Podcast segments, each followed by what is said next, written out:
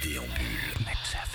Soyez les bienvenus sur votre radio Culture Électro à Charleroi. C'est Mix FM 107.6 www.mixfm.be, le radio player et puis aussi notre application que vous pouvez trouver sur le Google Play Store. L'effet Valentine, c'est une série pétillante et rafraîchissante, faite de magie et de merveilleux, avec un soupçon d'aventure et une bonne dose d'humour léger. La spécialité de la Princesse des Neiges, quatrième album de la série, signé Becca Laboureau et Maëla, eh bien c'est le foisonnement de jeux de mots sur le thème du froid un peu logique vu le thème de cette histoire.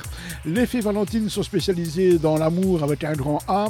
Et puis un jour, Mieline vient avertir Perle et Brume que la princesse Frissonne a disparu. Sa maman, la reine des neiges, est très inquiète. Elle ne sait pas ce qui a pu arriver à sa fille.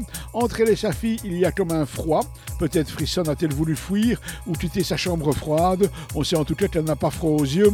Alors que les fées et la reine discutent, des nains apotins les espionnent. Cela, rien ne peut refroidir leurs ardeurs. L'enquête commence chez le petit chaperon bleu qui leur propose des galettes et du beurre. Elle se confie et avoue que Frissonne, malgré sa froideur, était son amie, ce que Brume remet en cause. Elle vient de jeter un froid.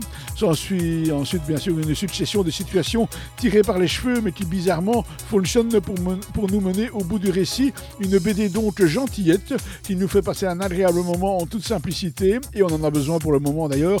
La Princesse des Neiges, c'est le quatrième tome des Fées Valentine par Becca Laboureau et Maëla. C'est chez Dargo. Prenez bien soin de vous. On n'a pas envie de vous perdre et on a envie que vous soyez toujours là pour les prochains mois, les prochaines années et les prochaines semaines. Et puis surtout aussi demain pour écouter une autre bande dessinée. Euh, on se retrouve avec grand plaisir donc et on vous souhaite plein de bonnes choses à l'écoute de nos programmes.